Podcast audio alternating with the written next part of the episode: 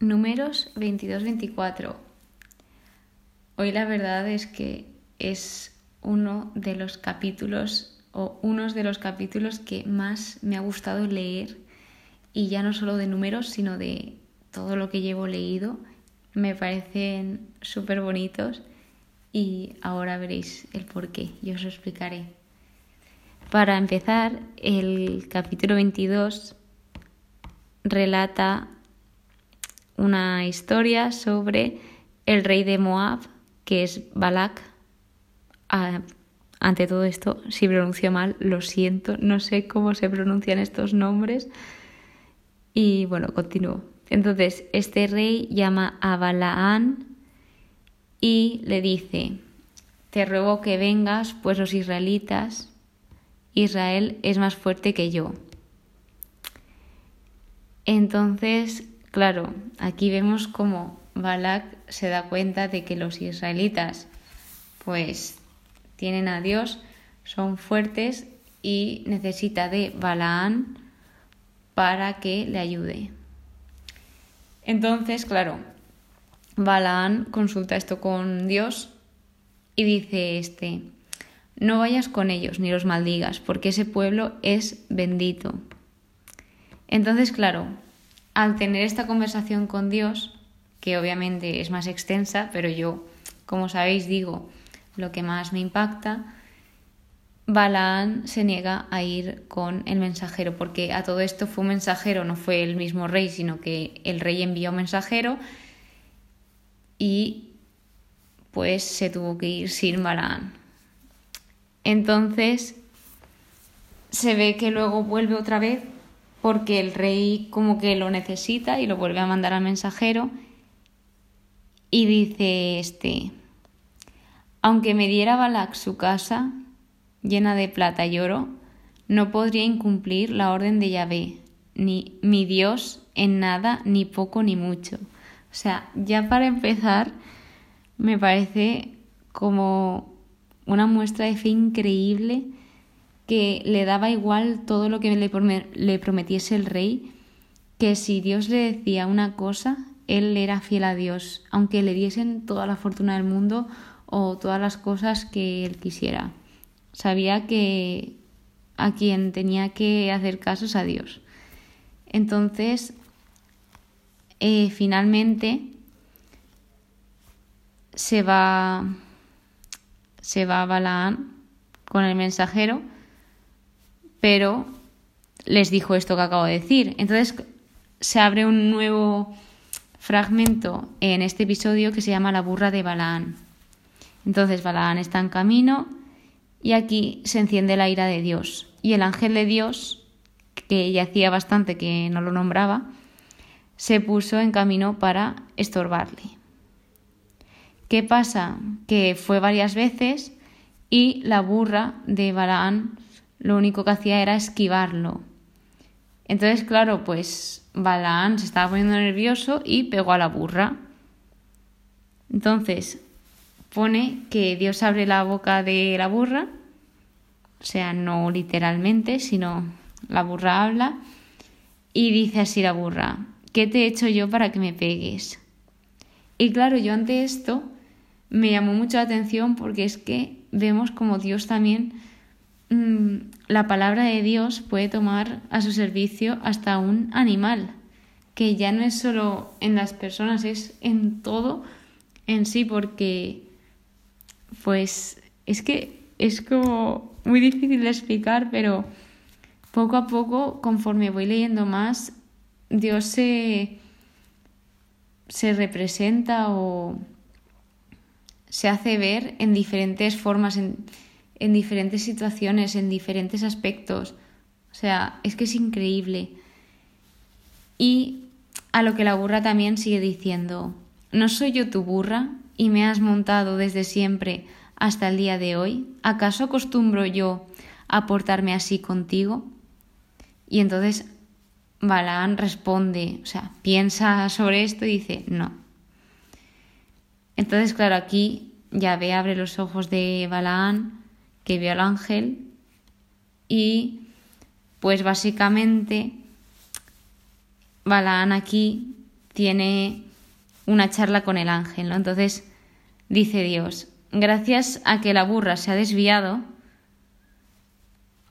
quiere decir que está vivo, porque si no, para ahora te habría matado y a ella la habría dejado con vida. O sea, es decir, que si la burra no hubiese hecho lo que hizo, este ángel hubiese acabado con la vida de Balaán, pero la burra lo defendió. Entonces, no sé, me parece un poco impactante este, este episodio porque hay muchísimo que sacar y muchísimo aprendizaje también. Entonces, la historia continúa a lo que ya se centra en Balaán y Balak. Entonces, pues tiene una conversación porque, pues como vais a ver en el siguiente episodio, ya veréis. Y dice Balaán, solo diré la palabra que ponga Dios en mi boca. Y esta frase me encantó. De hecho, conforme leí esto, yo pedía eso cada vez que me levantaba. Yo decía, yo oraba y decía a Dios, di, di las palabras que tú quieras decir en mi boca, que no diga nunca algo que tú no quieras decir. Que obviamente pues sigo fallando, soy persona, pero me parece precioso esa, esa frase y pedir así. De hecho, esto también me hace acordarme de mi abuela, porque también me dijo una frase muy bonita y que me sirve mucho y es, no es parecida, pero sí que es como del mismo tipo de impacto, por así decirlo, por lo menos en mí. Y es que ella todas las noches pide a Dios y dice que si va a hacer algo malo, que no le deje hacerlo. O si va a hacer algo que no le guste, que por favor que no le deje hacerlo. Y es que me parece tan bonito y me llamó tanto la atención. Buah, es que es increíble, de verdad. Entonces, eh, pasando ya al capítulo 23, aquí pasa pues los mismos, las mismas cosas diferentes veces, o sea, se van repitiendo los mismos acontecimientos porque primeramente Balaán le dice a Balak que debe de construir siete altares, preparar siete novillos para los holocaustos y siete carneros. Pero esto se lo hace en tres ocasiones. Porque aunque lo hace, pues luego como que finalmente no los maldice, que lo que quiere Balak es que maldiga al pueblo de Israel, pero Balaán no lo hace. Entonces, la primera vez hace todo esto, de construir todo esto, lo que le dice, y aquí se abre como unas unos oráculos que hace el mismo Balaán. Entonces, son unas trovas, ponía, y me, me ha apuntado lo que más, las frases que más se me han quedado. Entonces, dice así, ¿cómo maldeciré si no maldice Dios? ¿Cómo auguraré si no augura Dios? Muera yo con la muerte de los justos. Entonces, claro, al decir también el oráculo y habiendo construido todo lo que le había pedido Balaán, Balak le dice, te he traído para maldecirlos y los has colmado de bendiciones. Que claro, me hizo mucha gracia porque es como que el rey lo único que quiere es que se hundan y el otro lo único que hace es como no para de bendecirlos, como que vayan cada vez a mejor. Entonces, claro, este rey se está como un poco indignando. Entonces, de nuevo, le dice Balán, bueno, pues vuelve a construir esto en, en otro sitio diferente, que vuelve a construir lo mismo, ¿eh? Es todo el rato igual. Los siete altares, los siete novillos y los siete carneros en el altar.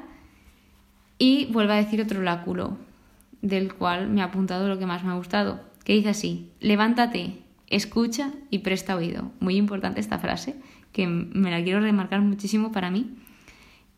Y sigue así. No es Dios un hombre para vestir, ni hijo de hombre para volverse atrás.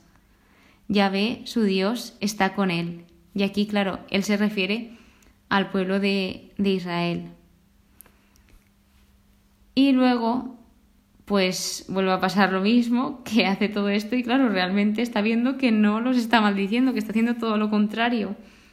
Y vuelve a hacerlo de nuevo y ya pasa al siguiente capítulo, que es el 24, donde aquí dice textualmente, le invadió el Espíritu de Dios. ¿A quién? A Balaán, al ver al pueblo de Israel, de cómo Dios les colmaba de bendiciones, de cómo les protegía. O sea, Balaán estaba alucinado de ver tantas bendiciones, tanta felicidad de que tenían a Dios. Y pues nada, eso ha sido los capítulos de hoy. Espero que os hayan gustado tanto como a mí porque a mí realmente me han encantado. Hay muchísimas cosas más que sacarles y creo que todos podemos aprender muchísimo de, de esta historia y de todas las palabras que se dicen aquí. Y nada, gracias, muchísimas gracias un día más por escucharme. Espero que pues hayáis entendido algo y si tenéis alguna duda o veis que me equivoco en algo, ya sabéis que podéis contactar conmigo a través del Instagram o a través del correo, que lo tenéis en la descripción del podcast. Y pues nada, nos vemos en el siguiente podcast. Hasta luego.